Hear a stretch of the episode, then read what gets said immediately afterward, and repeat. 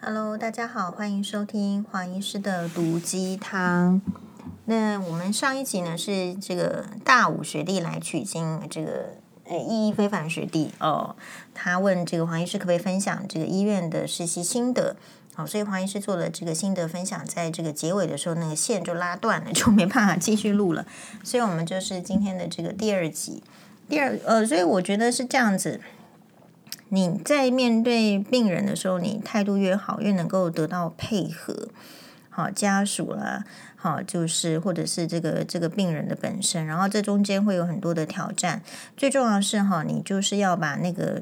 你的这个 R 的电话呢输到你的手机里面。你觉得有不会做的事情，不要自己去做。第一次都没做过的，不要给搞，你就是告诉学长说你没做过。是第一次，只要是第一次做的话，旁边一定要有这个有经验的学长姐 cover 你。好，这个哎，很这这一点很重要，因为病人其实也不是你的实验品。好，你当然知道哎大致怎么做，但是还是要旁人是盯着，然后或者是说确保这个动作呢，是不是有一些可以改进的空间。所以跟你的学长姐关系好，我觉得相当的重要。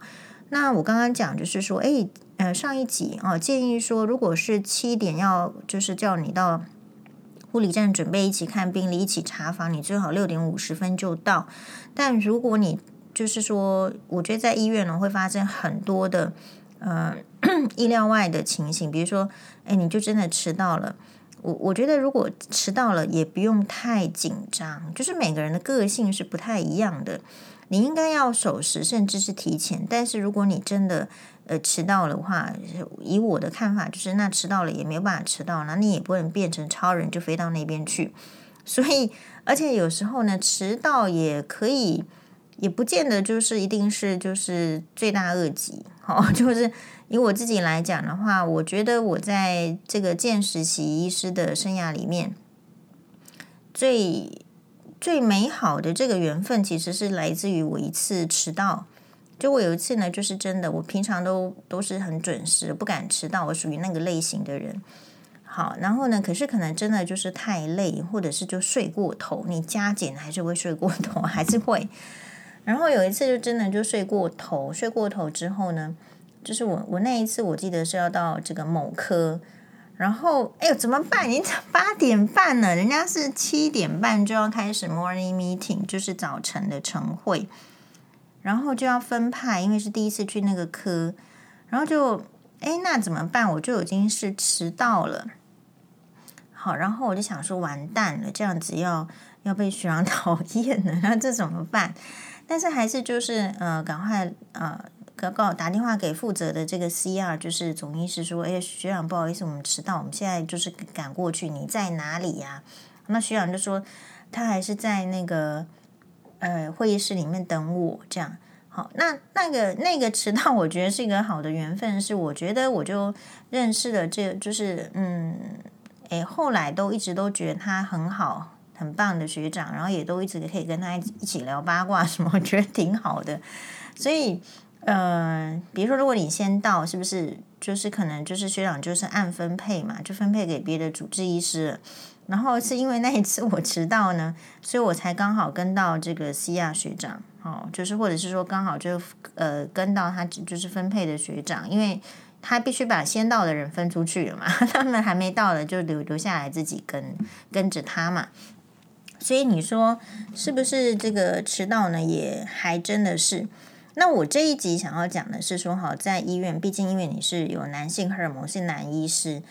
哎，我觉得加减呢，女医师也是一样啊，会遇到这个感情的这个状况。感情的状况，比如说我刚刚说了，不管是呃学长有可能追学妹啊，然后你在这个护理站哦，或者是你也有可能遇到男医师，有可能遇到就是你觉得不错的，或者是喜欢的，或者是主动的，或者是被动的一些护理师，或者是你再大一点的话，也有可能遇到学妹。所以我的意思是说，你在你的职场医院，好像有一些职场是规定是不能够恋爱的，但是医院这个职场，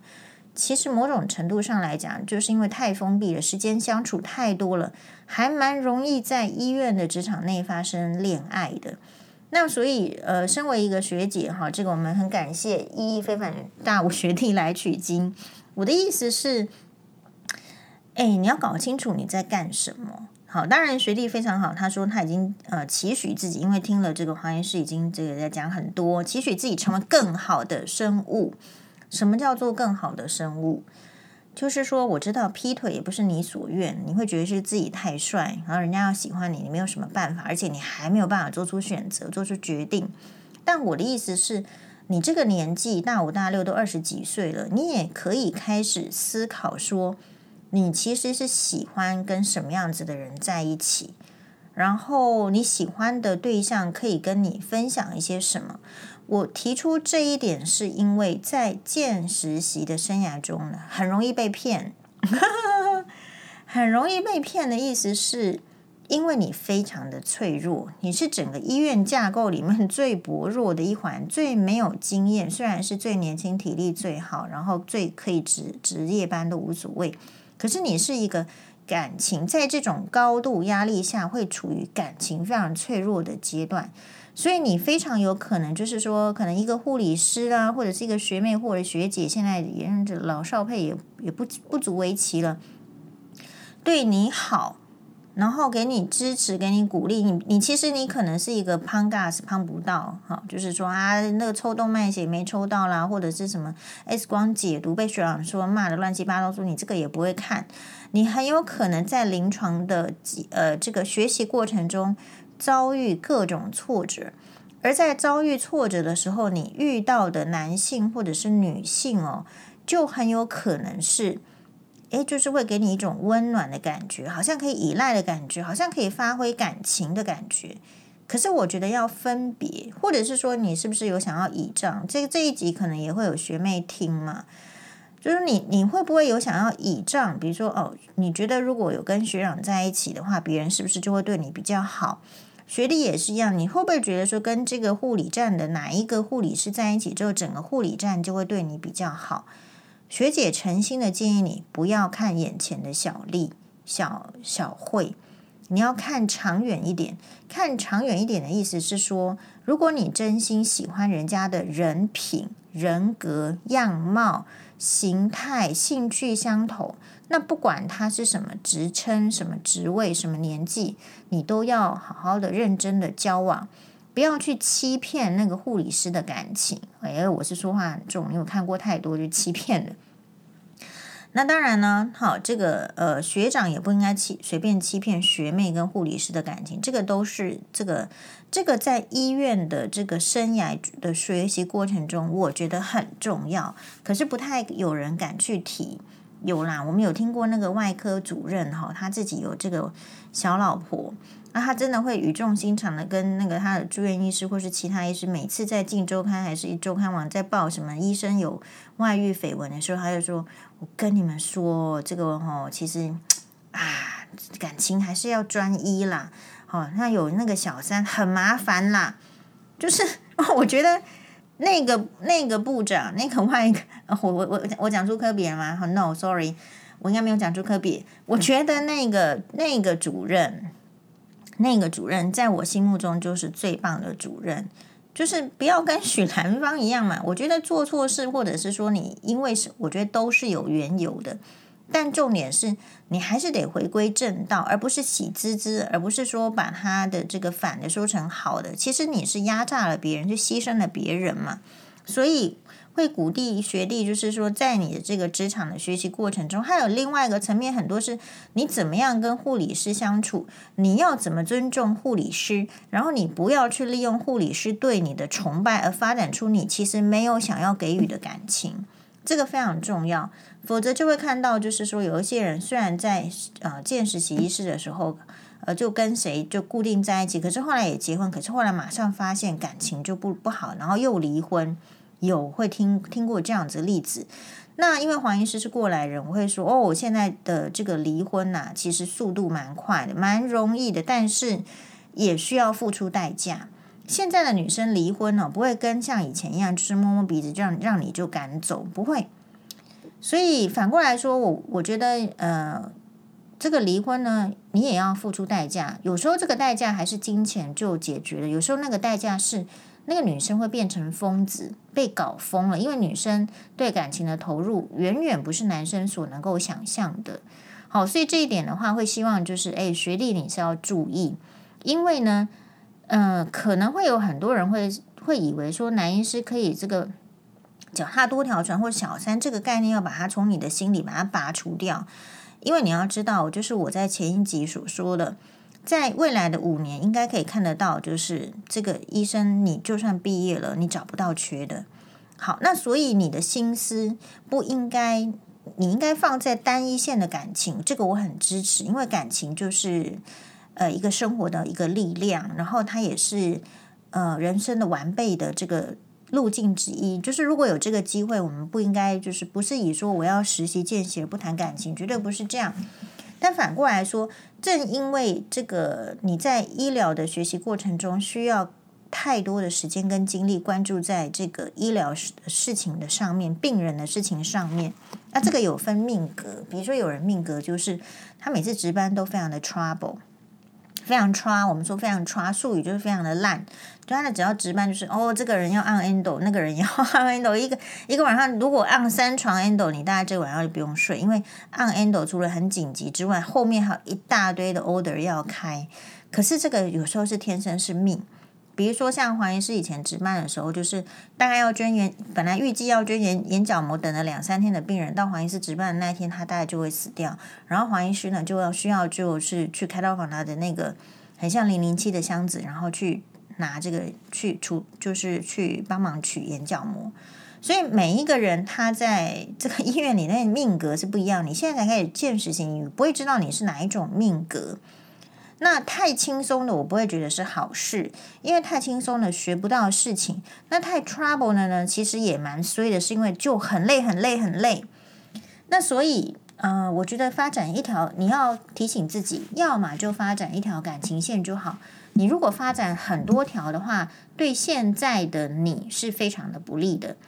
呃，其实我觉得男医师哦，还是有一点处于在以前的时代没有跟上，因为在这个白色巨塔里面太久了，会被白色巨塔里面的前辈那男医师们所洗脑。可是实际时代已经变得不是这个样子了，不是这个样子。意思是说，我有看过一则苹果新闻网，他去整理就是那个报税报税的这个中位数字，你知道前八名还是前十名那个报税？都没有医生呐、啊，所以如果你想要呃花很多这个钱跟时间在女生上，对不起，你不允许，你没有条件，我就老实的告诉你。然后这个时候有些男医师很很糟糕的渣男型的，他会想说他吃免钱的，好，你也不要跟那个呃，就是说这个这样子的人学，因为因为吃免钱的最终是被搞到身败名裂的是比较多。好，我们不要讲说那个许兰芳案子的这个复健科医师康医师，你看大家都是好像你知道有一组人马好像愤慨不平，说什么黄医师只说许兰芳啦，为什么这个世界都没有人说渣男啊？怎么样怎么样？事实上，康医师也是有一点身败名裂的，这个是不可否认。只是什么呢？只是这个社会啊。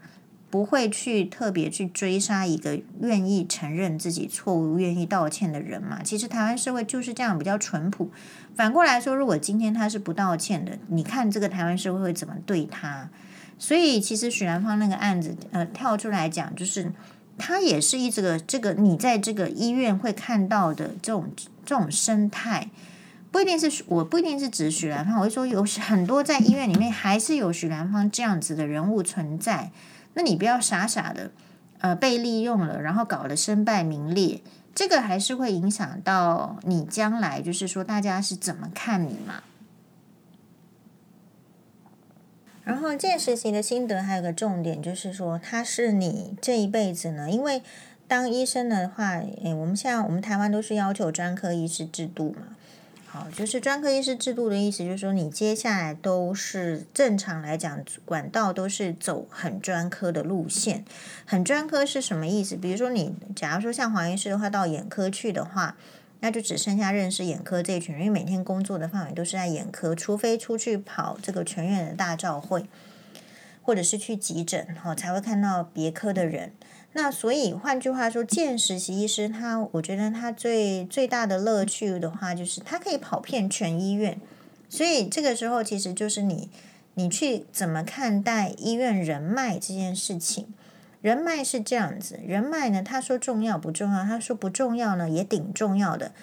如果你自己非常有能力，你就会有人脉。好，比如说你今天是一个院长，是一个大教授，你就是会有人脉。可是其实院长或大教授能成为这样子的人呢，其实还是相对是少数的。所以在其他的时候，怎么样叫做一界的人脉？这个我会希望，哎，学弟你自己可以想一下。以我自己来讲的话呢，这个所谓的医界人脉，就是说你还是得多认识一些人，而是为了说你有事情的时候呢，你可以请教人家，倒不是说什么帮忙瞧病床啊什么的，而是说，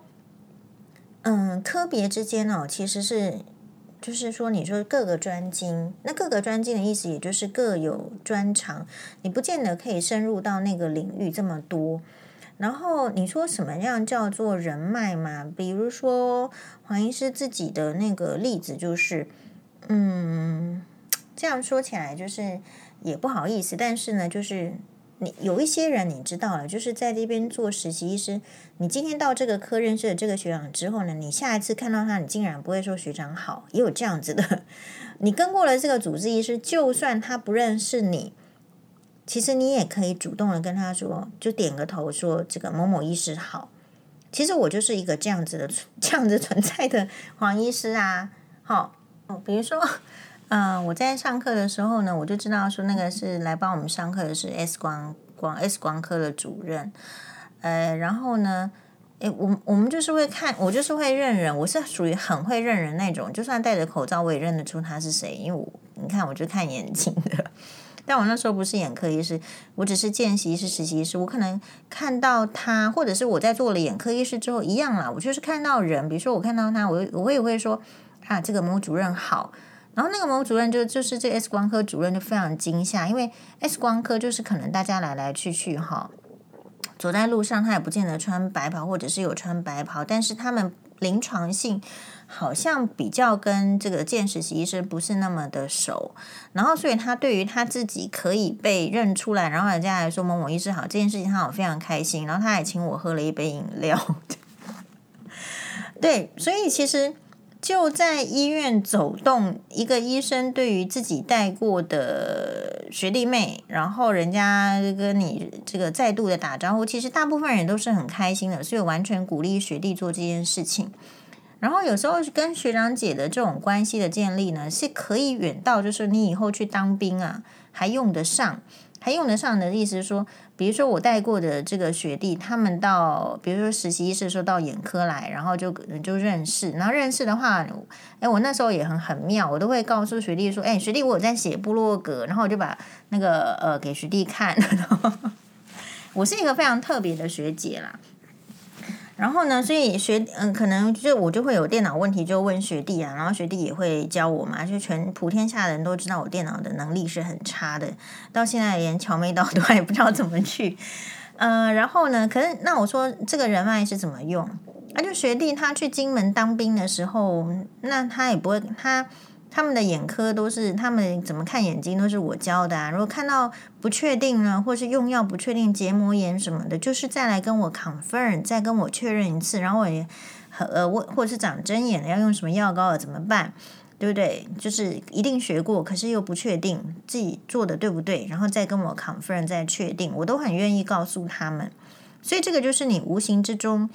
其实是帮助了自己，也帮助了病人，所以我觉得医院的科别人脉就是这样啦。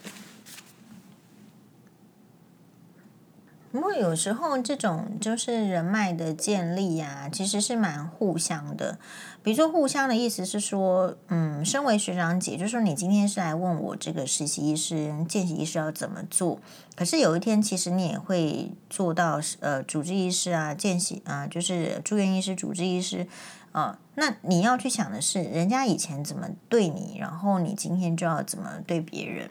好，所以其实我自己的话是，我在当住院医师的时候，我是呃，就实习医师票选的，我已经呃当选过两届最佳教学住院医师，就是我对实习医师他们是很教学的，意思是我认为我是怎么得到这些医学的知识，我其实也不是有天分的人嘛，或是天分没那么高，那我能够学会是来自于学长姐要对我指导，所以。嗯，为什么跟苏永成学长很熟？苏永成学长现在不在这个人世上了，他也是猝死在双和医院。那时候我也发了一篇追悼文，就是因为我去当这个见习医师的时候。学长很认真的教我抗生素要怎么使用，他是内科医师，那他对抗生素使用是比较会的。我们虽然背了一大堆抗生素，可是这个病人是怎么样的情形，要怎么样用抗生素？其实用抗生素是一门很深的学问。那有一个学长，他本身是书卷奖，然后在医院做住院医师，他愿意。哦，花他的时间把他的这个呃学，然后或者是他觉得学弟妹应该要知道怎么样，然后怎么样使用的时候交给你。说实在，我们是很感谢学长，因为你要注意，你在医院跑来跑去哦，并不是每一个学长姐都具有教学的热忱。好，我也实习医师的时候跑去那复健科，结果学学姐都自己躲在那个值班室里面读书，然后呢，我就一直在外面。诶，插病人的，因为你知道复健科嘛，我就一直在病房里面插插鼻鼻胃管啊，插尿管啊，然后打病历啊，就做了一堆杂事，每天都很累。复健科这样，所以你不一定会，你每一个科别你都可能会遇到不同的挑战。比如说我我去这个心脏内科的挑战就是。那他就是他就是发给你一一叠这个 EKG 心电图，然后每一张要判断，而且是在这个什么大教授主任查完的时候，每一个人都要都要做判断。那你如果不想要出丑的话，或者说你其实不太会，你就是要问学长，就要请学长教你。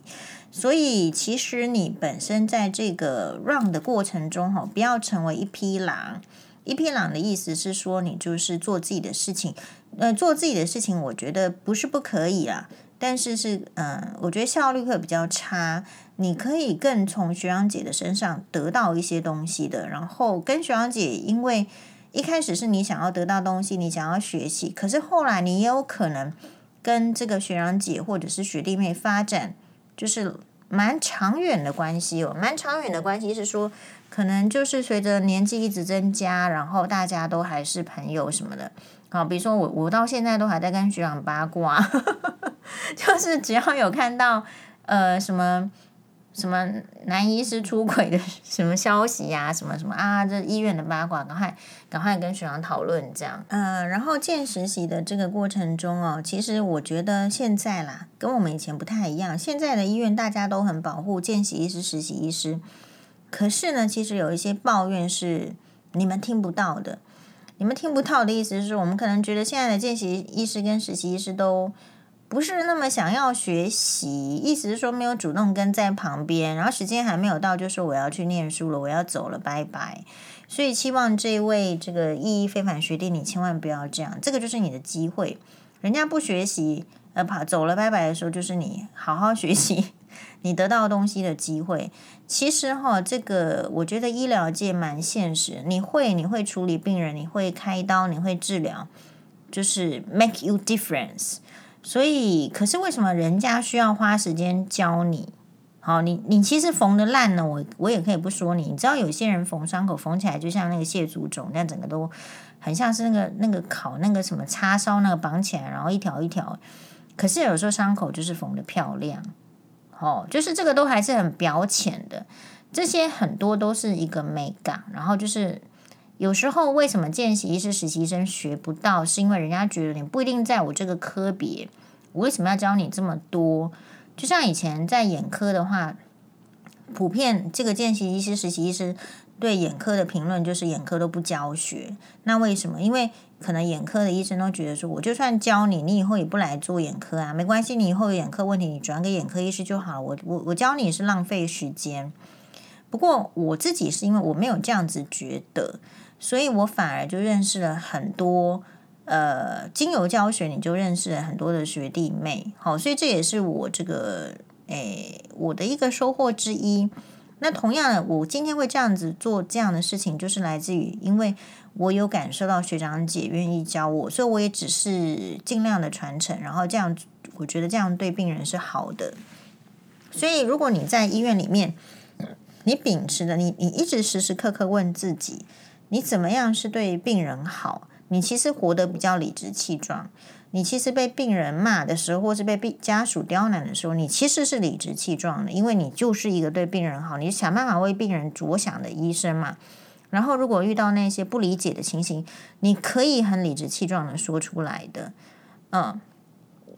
那其他的部分的话，我觉得就是你要注意自己的身体健康。这个身体健康的意思是，其实哈，你你不需要去假装。假装努力，你就是应该是真实的努力。你不需要假装努力，你不要在该吃饭的时间没有去吃饭，诶，因为你自己胃溃疡的话，大家也不会觉得你比较认真哦。所以其实你应该要把自己照顾好。说穿了啦，没有好的身体，你也当不了医生，因为医生的工作很辛苦，然后时间很长。呃，其实娱乐娱乐活动可能相对是少的，就是疏解生，就是它是属于一个长期高压的工作，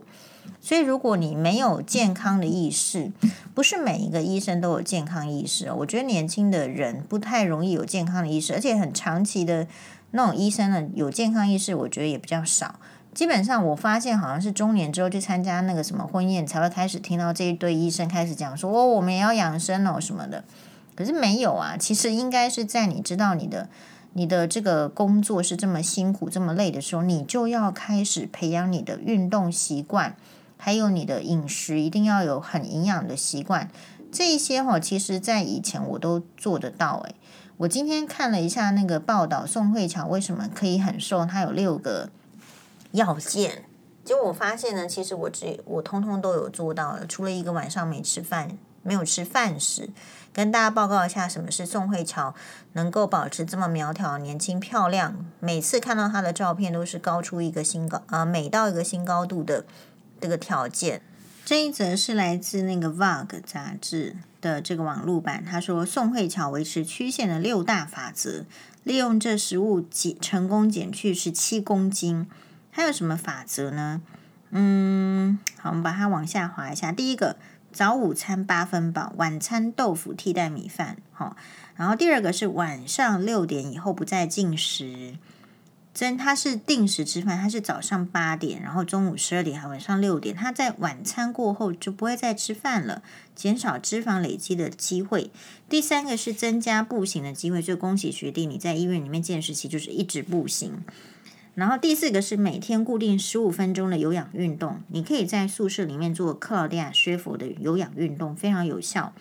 宋慧乔每天至少都会抽空十五分钟进行有氧运动，并且达到有点喘的程度为目标。这方式呢，不仅可以燃烧这个脂肪，而且还可以提升心肺能力。哎，第五个是戒掉零食习惯，对，戒掉零食习惯。哎，第六个是。多喝柠檬水，促进新陈代谢。其实哈，你的样貌、你的体态是取决于你的心态，还有你的生活的 style。这个还蛮特别的，因为我在眼科医师这个呃住院医师招考的时候，考官有问我一个问题：我晚上几点睡觉？然后我平常做什么运动？所以表示说什么？一个医生要有体力，要能够值班，要能够有精神照顾病人。你很多事情要能够顾到，你要是做什么运动有体力，啊，然后你这个你不是好，你现在是有青春，可是你应该在青春期的时候就要建立好你的运动跟健康的原则。好，所以我以前确实都是那个，除了宋慧乔那个体态六点的第一点没做到之外，第一点就是晚餐还是有吃饭呢、啊。嗯、我其他点都是有做到的哦。好、哦，那现在就是，所以嗯、呃，在见实习的话，就是这这一点，我觉得也要很注意，因为你的睡眠已经是差的啦，实习不太可能睡眠好，然后所以你其他的部分就要注意，嗯。